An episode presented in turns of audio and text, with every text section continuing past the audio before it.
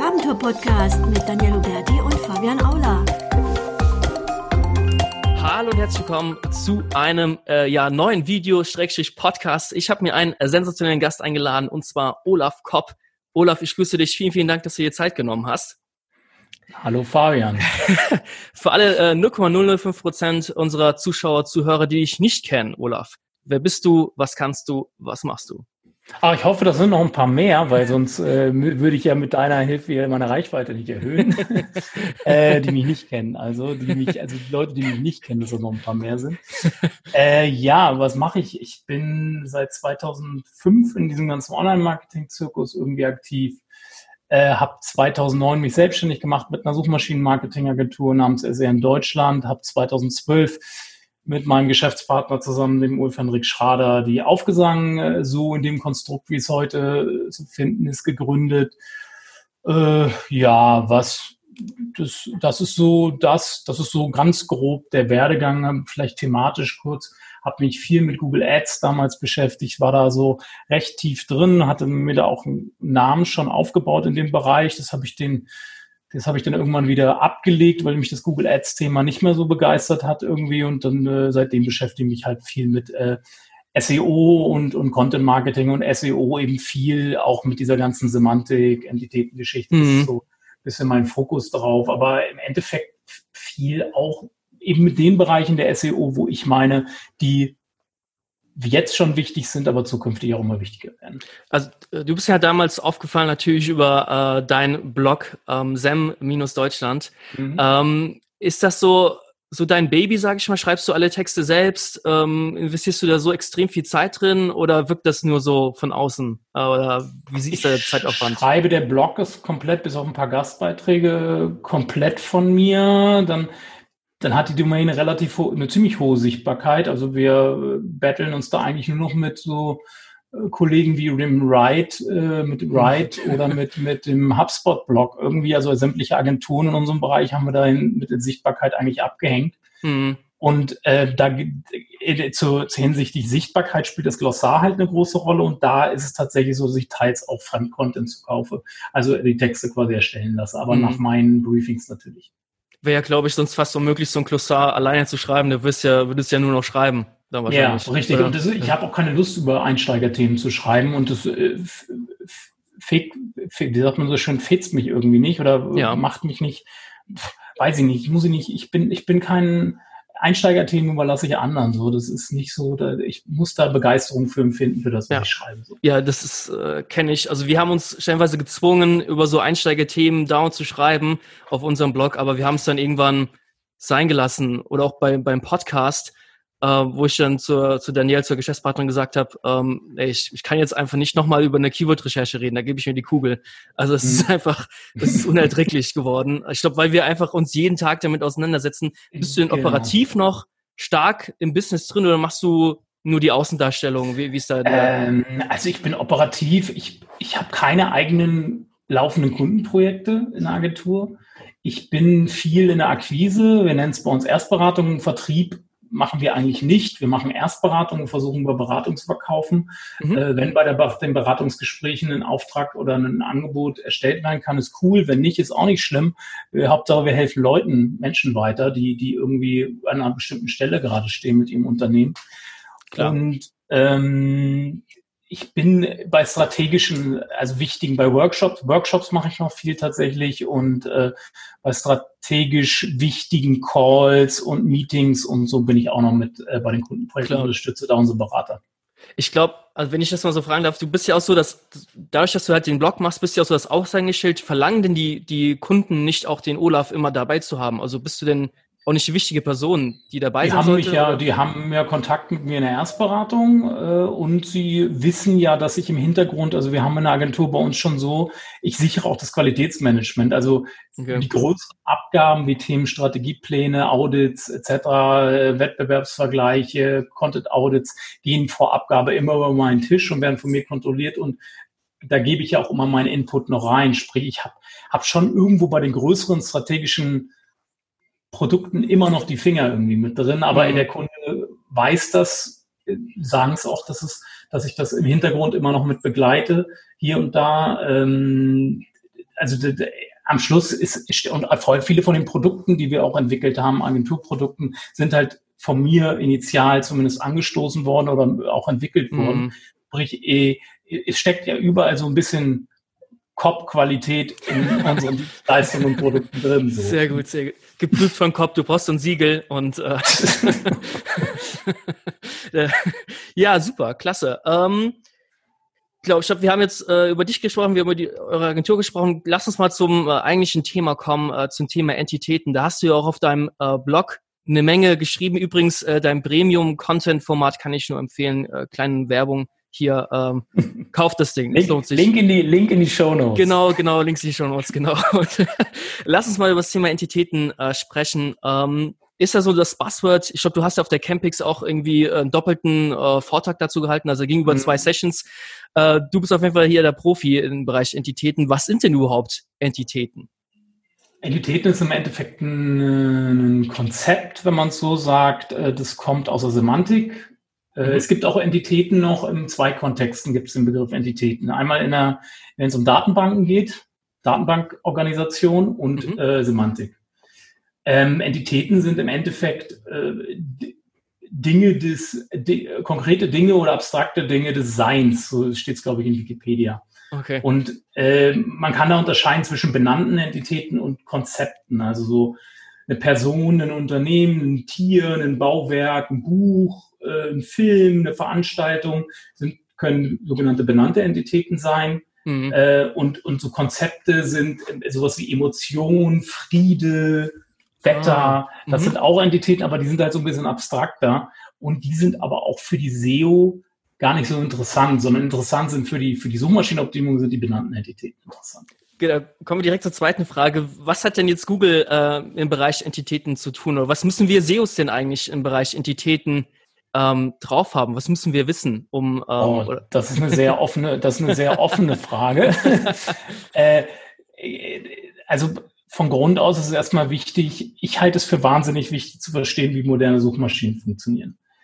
Ähm, ich habe oft das Gefühl, in der, in der SEO-Branche, viele SEOs steigen so mittendrin irgendwie ein, beschäftigen sich mit der Optimierung von Seitentiteln, ohne überhaupt erstmal Grundlagen zur, zum Information Retrieval irgendwie zu kennen. Mhm.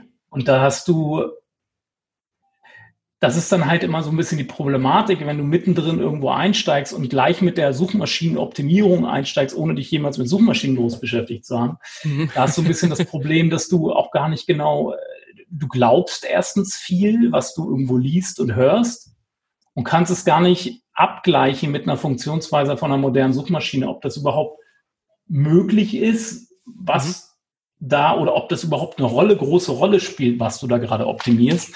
Und ich halte es deswegen erstmal ganz wichtig äh, zu verstehen, wie moderne Suchmaschinen funktionieren. Und äh, moderne Suchmaschinen kommen halt immer mehr weg von diesem Keyword-Dokumenten-Match. Mhm, also zu gucken, ja. ich, ich habe ein Keyword in der Suchanfrage, äh, die, dann wird es abgeglichen äh, mit Keywords, die in Dokumenten vorkommen, am besten noch wie häufig sie vorkommen. Äh, so haben ja Suchmaschinen, ich sag mal, Ende 90 bis, bis um die 2010 herum funktioniert. Mhm. Und seitdem, also Google immer mehr auch auf diese Semantikschiene kommt, beziehungsweise die, die Suchmaschinenalgorithmen auch immer mehr auf eine semantische Grundlage stellt, äh, was sie seit 2012 roundabout tun oder tun wollen, ähm, wird das halt immer irrelevanter, dieser Keyword-Dokumenten-Match im Endeffekt. Aber denkst du, dass sie es immer noch einsetzen? Äh, ja, klar, das, okay. das läuft parallel. Also das mhm. läuft parallel, weil erstens ist nicht jede, nicht jede Suchanfrage hat einen klaren Entitätenbezug und nicht, und nicht zu allen Entitäten hat Google schon die notwendigen Informationen mhm. vorliegen. Ich hatte mir so als Beispiel, oh, Entschuldigung, äh, ich hatte mir als Beispiel mal Schuhe, äh Quatsch, Absatz hatte ich mir aufgeschrieben als Beispiel. Es mhm. können Schuhe sein oder auch yeah. Textumbruch. Also ein blödes yeah. Beispiel, aber äh, das wird jetzt schwierig äh, für die Suchmaschine. Also letzten Endes wird es ja da wahrscheinlich immer dieses Keyword-Dokumenten-Matching äh, immer noch brauchen. Oder denkst du, es in der Zukunft komplett wegfallen wird. Nee, sie brauchen es ja. Sie brauchen es ja dennoch immer noch, aber es wird ähm, je nachdem, ich habe da das Beispiel gehabt, ich suche es mal kurz, ich habe hier parallel die eine der letzten Präsentationen zu dem Thema. Mhm. Ich hatte da ein gutes Beispiel und zwar, genau, ey, ich glaube, da ging es um die Suchanfrage Eltern Barack Obama. Ah, okay. Da liefert Google zum einen Knowledge Cards aus, die von der Mutter und dem Vater von Barack Obama, aber auch das Knowledge Panel von Barack Obama, obwohl das gar nicht die Suchanfrage beantwortet. Aber da sieht man, dass Google dort noch ein, im Endeffekt noch sehr stark darauf achtet, ah, da kommt die Entität Barack Obama in der Suchanfrage vor. Mhm. Aber eigentlich geht es ja um die Eltern von Barack Obama, um zwei andere Entitäten. Trotzdem liefert Google da das Knowledge Panel Barack Obama auf. daran sieht man ziemlich schön, dieses Knowledge Panel wird aufgrund von einem Matching der Suchanfrage mit mit, mit Dokumenten oder mit, mit, mit, mit einer Datenbank im Endeffekt ausgeliefert und äh, die, die Knowledge Cards werden halt aufgrund des semantischen Bezugs, also der Zusammensetzung Eltern, mhm. Barack Obama ausgeliefert. Das ist das ist ein ganz gutes Beispiel, um zu zeigen, äh, dass beides noch parallel läuft. So. Beides noch parallel läuft. Ich glaube auch, das wird, das wird, glaube ich, auch zukünftig weiter parallel laufen. Das wird, ja, Google ist da noch nicht perfekt. Ähm, mhm. was, was mir direkt aufgefallen ist, wenn man Olaf Kopp eingibt, mhm. dann kommt dir direkt der äh, schöne Knowledge Graph, äh, dein Gesicht, äh, Buchautor, die ganzen Informationen. Mhm. Ähm, kannst du vielleicht verraten, wir können es auch rausschneiden, wenn du es nicht verraten willst, äh, wie mhm. du das gemacht hast, ja. Äh, das ist tatsächlich, das ist eine alte, ich habe mich, ich bin, beschäftige mich ja wirklich schon lange damit, seit, seit 2012. Und damals 2012 gab es noch Freebase als semantische Datenbank, die Google 2010 gekauft hat, um den Knowledge Graph quasi zu starten. Mhm. Also die erste Version des Knowledge Graph wurde maßgeblich fast nur aus Daten aus dieser Freebase-Datenbank gespeist. Und ich habe damals, wie so, ich glaube, Malte, Malte Landwehr hatte damals auch ein, damit ein bisschen rumgespielt äh, wir beide haben halt äh, uns einen äh, Freebase-Eintrag angelegt, was ohne weiteres ging. Und diese, das, was du großteils in meinem Knowledge Panel siehst, deshalb siehst du unten auch, wird auch oft gesucht mit eigentlich, der, der würde, man würde jetzt denken, ich würde eher mit anderen Online-Marketern im Kontext zusammengesucht werden. Ich werde hier aber mit Musikern, also mit Rappern in anderen Kontexten besucht. Das beruht einfach, das zeigt mir, dass hier viele Informationen noch von dieser Freebase-Leiche stammen und dass keine Abstimmung zwischen dem alten Freebase-Eintrag, als es keine Aktualisierung meines Knowledge Graph-Eintrags mehr stattfindet, weil das irgendwie bei der, bei der, beim Import des Freebase, der Freebase-Datenbank irgendwie verschütt gegangen ist. Mm, weil Google hat nicht alle Freebase-Datensätze importiert. Und meine Vermutung ist, dass ich da irgendwie reingerutscht bin, aber irgendwie mhm. nicht so richtig erfasst bin. Ich habe da Google auch mehrfach schon darauf hingewiesen und meinte, ihr müsst mal einen Abgleich. Ich habe einen Wikidata-Eintrag noch angelegt und habe den verknüpft mit meinem Freebase-Eintrag in der Hoffnung, dass äh, irgendwie ähm, dass da was kommt. Irgendwie, dass da mal eine Aktualisierung reinkommt. Es kommt teilweise auch eine Aktualisierung rein. Die Informationen zum Beispiel Bücher, mhm. der Online-Marketing-Manager beim Buch, wo ich mitgeschrieben habe, das wurde aktualisiert. Das kommt nicht aus meinem Freebase-Eintrag. Aber äh, okay. die ganzen Daten wie Ge Geburtsdatum, Geburtsort und Ausbildung stammen alle noch tatsächlich aus meinem Freebase Eintrag ah, von damals. Okay, okay. Ähm, die, Alternative zu Freebase ähm, ist Wikidata, hast du gerade eben äh, gesagt. Äh, ist nicht die Alternative, ist, ist ein, Google scheint dort, das haben Tests von Kollegen gezeigt, scheint dort auch Informationen für den Knowledge Graph und damit auch für Knowledge Panel herzuziehen, aber nicht in jedem Fall. Also ein mhm. Wikidata-Eintrag ist keine Garantie für eine Knowledge Panel. Klar, klar. Ich habe das kommt darauf an, was man gemacht hat. Ich glaube, so, so ein Buchautor zu sein, kann, ähm, glaube ich, Vorteile mit sich bringen. Also, dass man ja. zum Beispiel bei Amazon ja. ein äh, Autor-Profile hat. Äh, das hat sich nämlich äh, Google bei mir auch gezogen. Äh, alles andere mhm. sie, haben sie sich nicht gezogen. Ähm, genau, Mario Fischer hat das auch, merkt man halt. Äh, Mario Fischer, ich glaube, Kai spricht das Bach, ähm, die haben alle, alle die Bücher geschrieben haben, haben auch meistens ein Knowledge Panel mhm. eingeblendet. Ja, und ein Buch ist natürlich eine starke Referenz. Ne? Wenn ein Buch bei Amazon vor allen Dingen gelistet hat und man hat ein Amazon-Profil, ist das eine gute Referenz, dass die beweist, dass du auch Relevanz hast, irgendwie Definitiv. einen eigenen Knowledge-Panel zu haben. Allerdings muss man sagen, dass ähm, Google ja schon mit so Entitäten-Search-Cards rumexperimentiert, wo man sie, wo jeder sich im Endeffekt so, ein, so eine Entität anlegen kann bei Google und dann auch so eine Art Knowledge Panel, aber eher Knowledge Card angezeigt bekommt. Also, mhm. dass jeder sich das eigentlich anlegen kann. Das wurde aber in Indien jetzt irgendwie Anfang des Jahres getestet. Oh, nice. Mal gucken, weil, weil das ist, Google will natürlich versuchen, Google steht immer beim Aufbau des Knowledge Graphs oder der semantischen Datenbank, was ja der Knowledge Graph ist, steht immer vor der Herausforderung Vollständigkeit versus Richtigkeit. Mhm. also ich glaube, Vollständigkeit kriegen sie ganz gut hin schon über ihr Crawling. Äh, aber die Richtigkeit der Daten zu überprüfen, ich glaube, das ist noch eine große Aufgabe, die, ja. die Google so schnell nicht lösen wird. Ja, du kannst ja theoretisch jeden Scheiß reinschreiben. Ähm, genau. Deswegen. Also. Und nur das Crawling reicht halt nicht mehr. Man sieht halt auch immer wieder Beispiele, wo halt äh, Knowledge Cards oder Knowledge Panel einfach falsche Informationen ausgeben.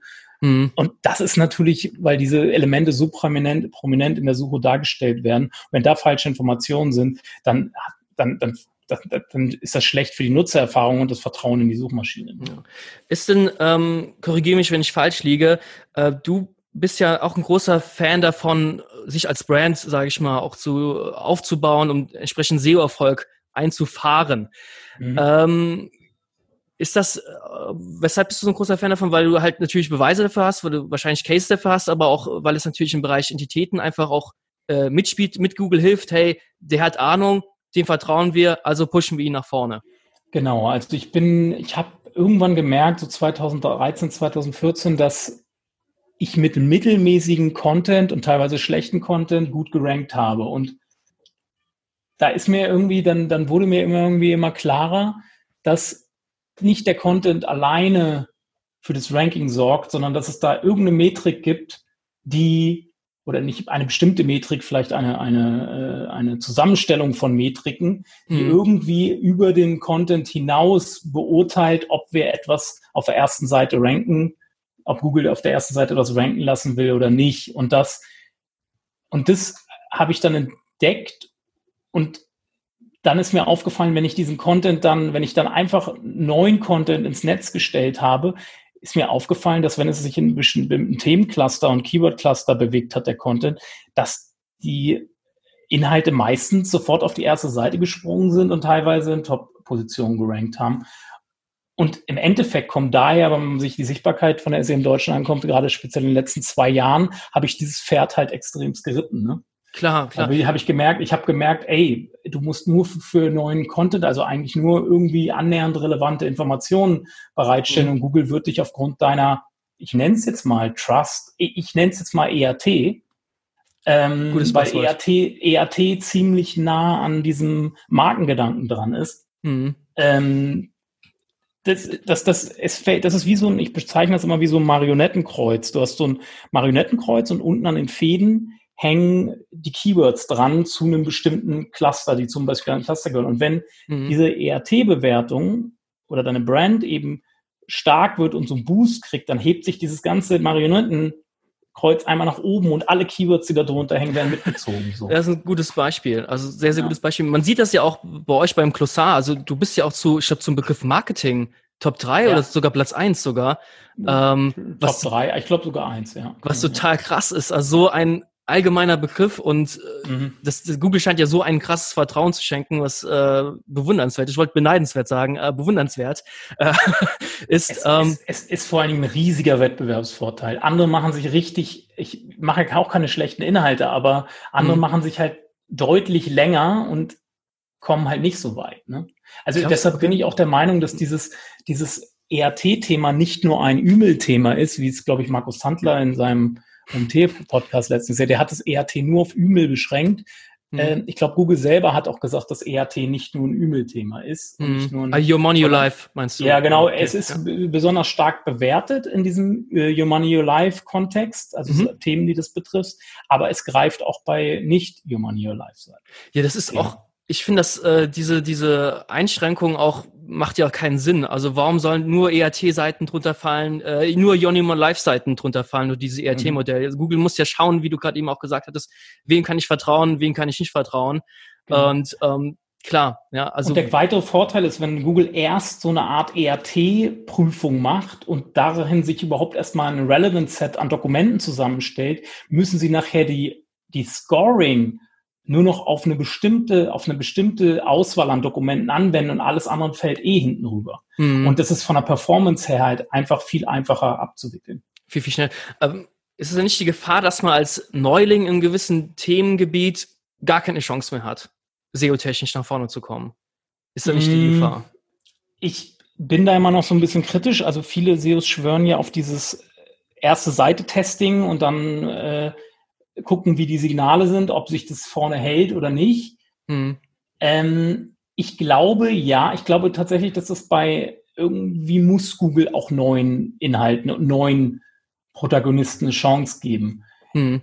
Ich glaube, das ist aber heutzutage deutlich schwieriger, wenn man tatsächlich eine neue Domain aufsetzt, die keine Historie hat, die quasi ERT-mäßig komplett blank ist. Also ja. dann wird es schwierig für diese Seiten, äh, erste gute Rankings zu mhm. bekommen, weil sie eigentlich erstmal eine gewisse Historie und ein gewisses Vertrauen über diese ERT-Signale, dieses Konzept, ein mhm. Konzept ist und, und aus mehreren, das ist ja keine einzelne Metrik, sagt der Google auch, es ist ja eine Zusammenstellung aus verschiedenen Signalen, äh, und dort erstmal eine Historie aufbauen, dass Google irgendwann mal, wenn so ein Schwellenwert wahrscheinlich erreicht ist, ähm, und dieser Schwellenwert wird halt im E-Mail-Umfeld deutlich höher sein als im, mhm.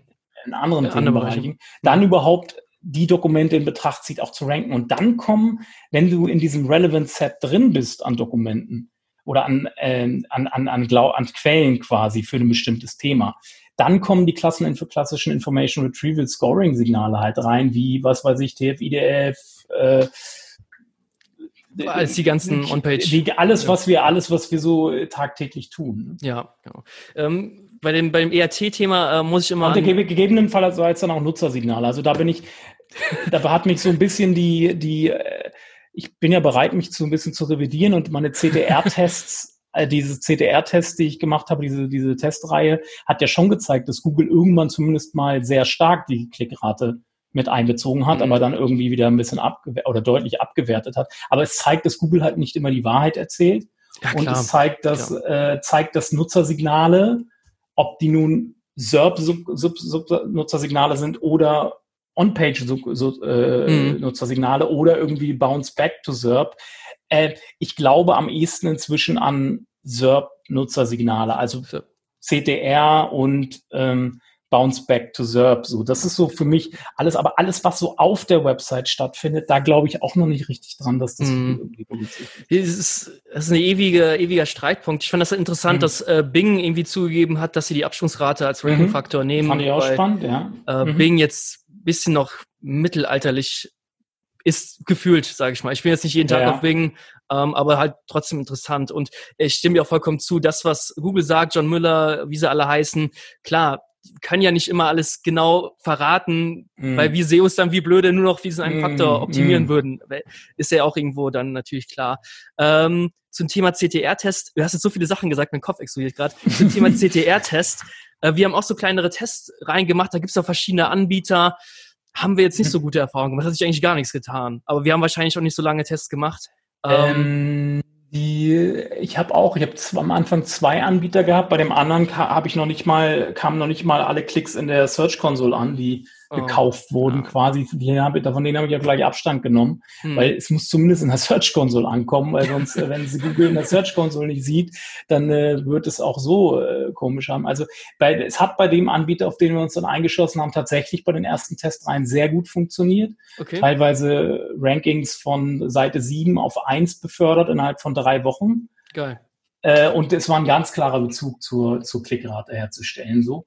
Aber das war halt mit jedem Test, mit jeder Testreihe hatte man das Gefühl, dass der Einfluss so ein bisschen weniger geworden ist und deutlich weniger geworden. Die letzten Testreihen hatten ja keinen Effekt mehr. Äh, glaubst du denn, dass ich glaube, Google muss ja eigentlich auch in der Lage sein, diese Manipulation irgendwie zu erahnen. Die sind ja auch bei dem Google Ads-Thema ähm, ja auch hinterher, dass du echte Klicks mhm. bekommst und nicht da beschissen wirst, in Anführungszeichen.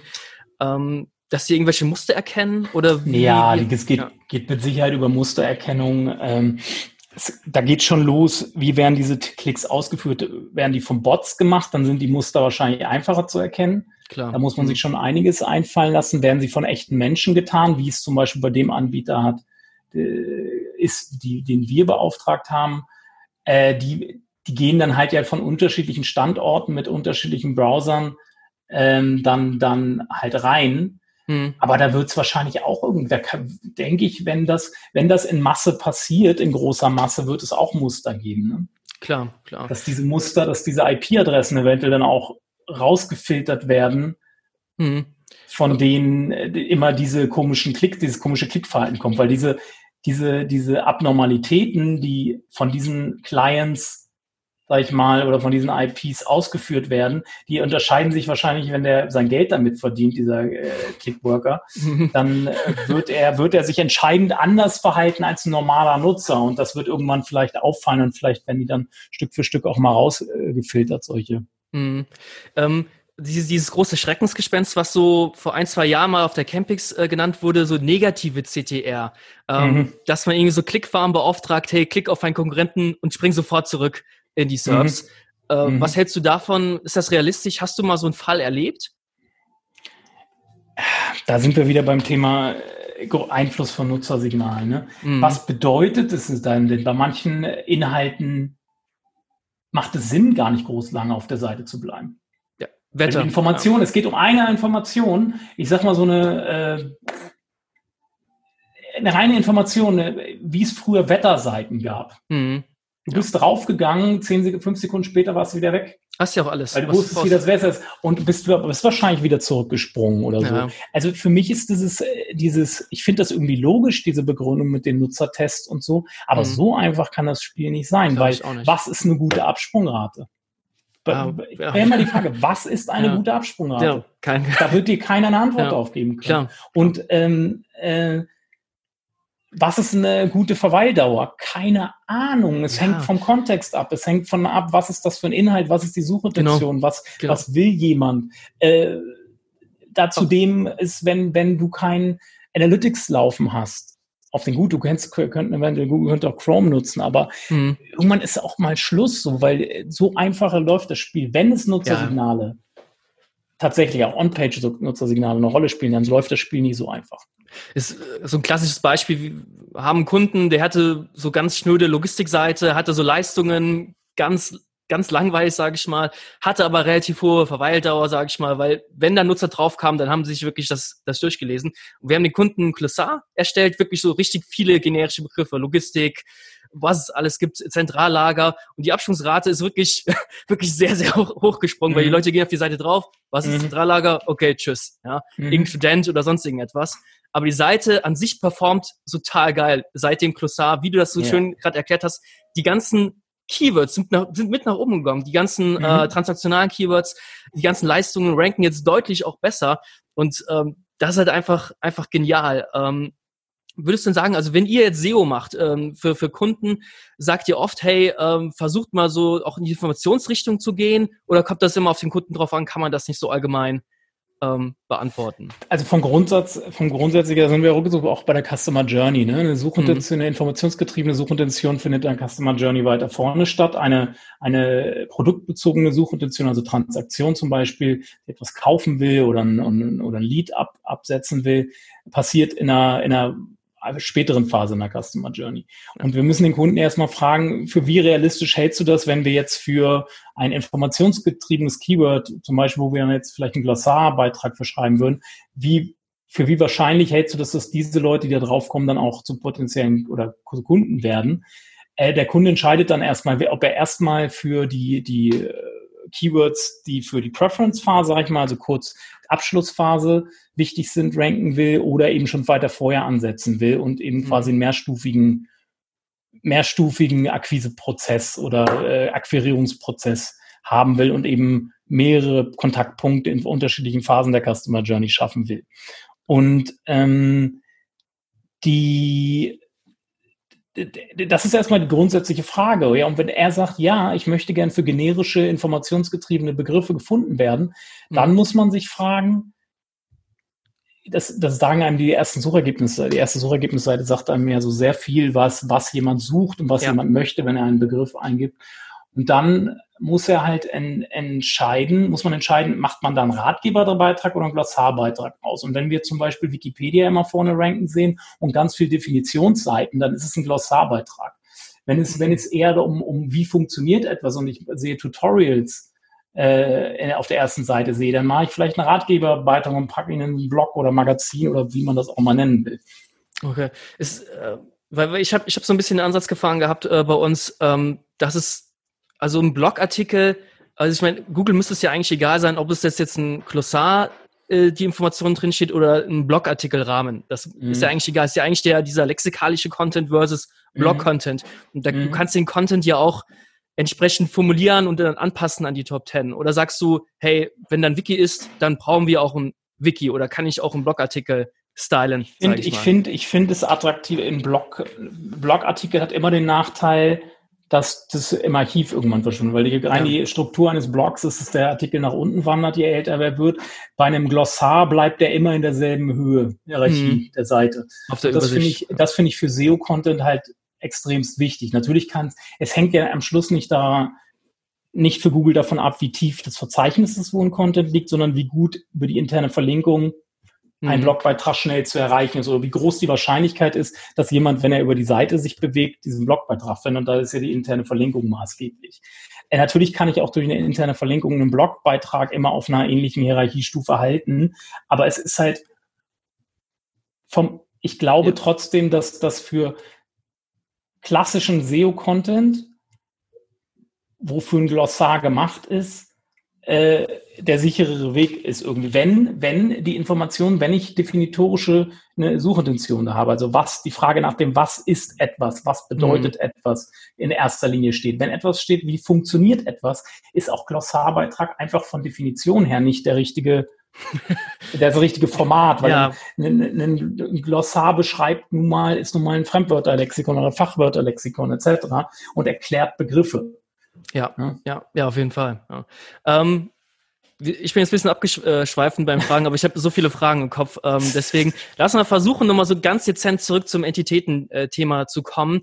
Ähm, was ich immer super spannend aktuell finde, ist, wie erkennt denn Google zum Beispiel diese so Fake News? Oder auch nochmal, nochmal einen anderen Schritt, IRT beinhaltet das ja auch so ein bisschen mit. Äh, ich muss immer an Martin Missfeld denken mit seiner äh, Blutseite. Ich weiß, habe den mhm. Domainnamen jetzt vergessen. Der hat, ist ja auch stark abgestraft worden, in Anführungszeichen stark von der Sichtbarkeit. Der ist von Platz 1 auf Platz 7 zu vielen Keywords oder ein bisschen weiter nach unten gefallen. Ähm, wie, wie, oder warum werden solche Seiten denn überhaupt abgestraft? Also ähm, denkt Google, hey, das ist ein Faker, der hat keine Autorität, hat seine Expertise nicht genug unter Beweis gestellt. Ähm, wie, wie erkennt denn Google sowas? Also brauche ich Verlinkungen zum Beispiel von anderen Seiten ganz viel? Oder was ist so dein, dein Mittel? sage ich mal. Also ich glaube, ich glaube nicht, äh, Abstrafung finde ich so ein bisschen ja, blödes Wort. krass. Also es, es, mhm. sie wird, der, der Content wird halt ab, oder die Quelle, Martin hat ja keine Fake News geschrieben. Ich glaube, alles, was er da schreibt, hat Hand und Fuß gehabt. Aber das ist wieder das typische Beispiel, was ich ja anfänglich gesagt habe. Da ist irgend so eine Art ERT-Filter, der mhm. ist, kommt ganz am Anfang und Mario hat mit den Not ERT notwendigen Signalen halt nicht den Schwellenwert erreicht. Und ist mhm. dann, dadurch kann er noch so gute Inhalte schreiben. Er wird nicht auf die erste Seite kommen. Ja. Zumindest. Oder noch weiter wegfliegen. So, also erste Seite ist halt der Sweet Spot, ne? weil da hat Google die größte Verantwortung, die Nutzererfahrung hochzuhalten.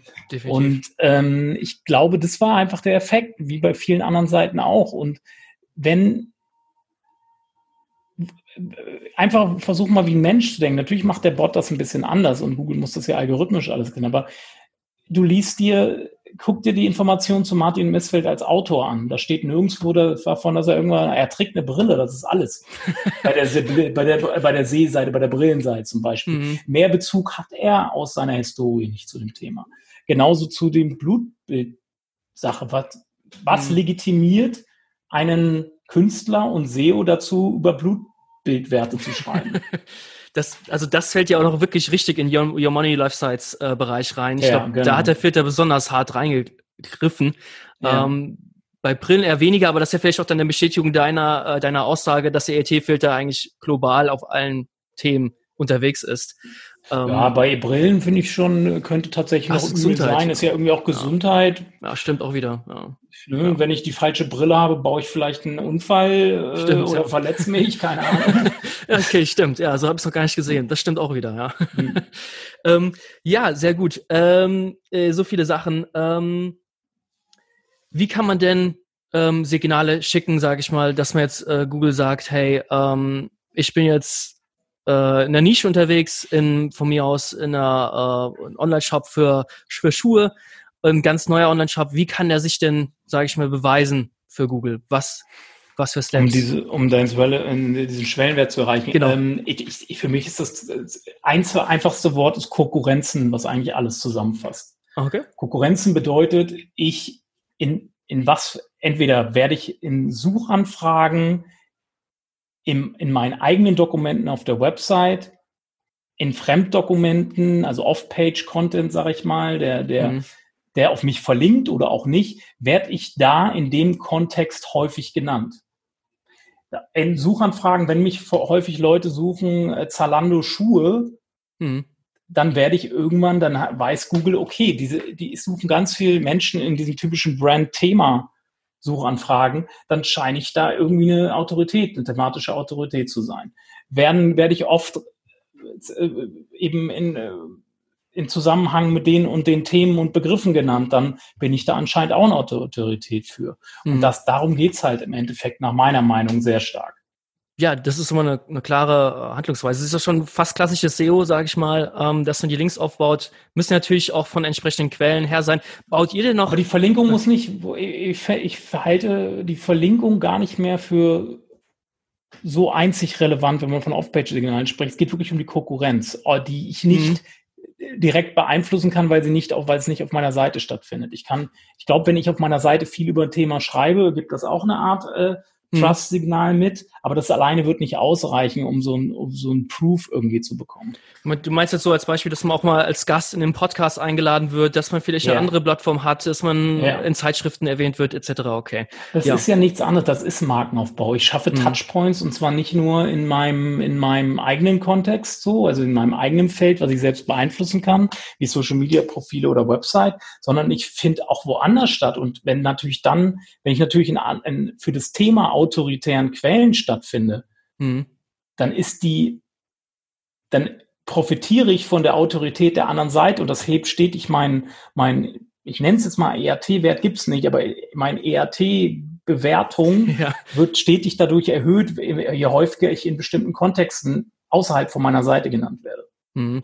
Und ähm, wie, wie betreut ihr dann Kunden in dieser Hinsicht? Also sagt ihr, hey, ähm, mach einen Podcast, machen, machen, mach irgendwas, um dich zu stärken oder wie, wie betreut ihr da, wie macht ihr das bei Kunden, sage ich mal, bei kleineren Nischenkunden zum Beispiel? Da sind wir halt so ein bisschen, sind uns da auch die Hände gebunden, weil oft sind das, eigentlich ist es dann klassisch Marketing und PR. Mhm was ich da mache. Ne? Also wir mhm. können zwar mit, mit Linkaufbau irgendwie unterstützen, da gibt's ja dann auch auf Page, aber über klassischen Linkaufbau kommst du meistens nicht an die Autoritätsportale ran, die den, wo du dieses, diese Trust-Vererbung oder Autoritätsvererbung dann wirklich von bekommst. Mhm. Und eigentlich soll, kann ich nur empfehlen, macht Marketing, macht auf euch aufmerksam, macht PR, aber das steht bei uns als Agentur. Wir sind zwar auch eine PR-Agentur, aber oft ist dann immer noch so, dass die Synergien halt nicht gehoben werden, weil der Kunde hat uns für SEO beauftragt und sieht es dann irgendwie nicht ein, jetzt uns in PR deswegen zu beauftragen. Oh, Kacke. Und okay. du hast halt immer noch dieses Silo-Denken relativ stark ausgeprägt und das spreche ich ja auch überall immer an.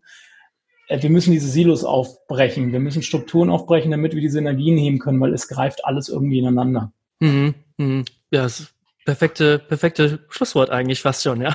Mhm. Also ähm, ich würde sagen, wir haben jetzt die, die halbe Stunde schon äh, deutlich auch überschritten. Ähm, Olaf, äh, noch als letzte Frage, wie kann man dich denn erreichen, wenn man noch ganz viele Fragen zu Entitäten, SEO, RT, bla bla hat? Wie kann man dich am besten erreichen? Ich bin bei Facebook, bei LinkedIn, ähm, Twitter bin ich auch, äh, sonst mein Blog SM auf smdeutschland.de. Äh, gern auch den Premium-Content, den du schon empfohlen hast. Verlinkt, da, da ich, da, kommt, da kommt stetig was, was Neues dazu mhm. auch. Und äh, aber der Preis steigt dann auch immer wieder. Also jetzt zuschlagen, dann könnt ihr euch, kriegt ihr quasi die kommenden Contents quasi umsonst. Äh, weil es ist eine Lifetime, ist kein Abo-Modell. Mhm. Äh, ja, ähm, das reicht auch. Äh, Rauchzeichen. Anrufen, bitte anrufen, nicht äh, da lieber anschreiben über die genannten äh, mhm. Portale. Ja, ich bin auch nicht so ein Fan und, von. Und ich will unseren Content Kompass nicht vergessen. Content, unser Podcast Content Kompass hat so im Schwerpunkt das Thema Content Marketing. SEO kommt da auch immer wieder drin vor. Aber auch mhm. vieles andere wie Customer Journey machen wir gerade eine Reihe zu. Ihr sau, saugeiler Podcast. Kann ich nur empfehlen. Wird auch ebenfalls verlinkt in den Show Notes. Olaf, ich danke dir. Vielen, vielen Dank für deine Zeit und ja, hau rein. Bis demnächst. Dankeschön, ja. Ciao. Tschüss.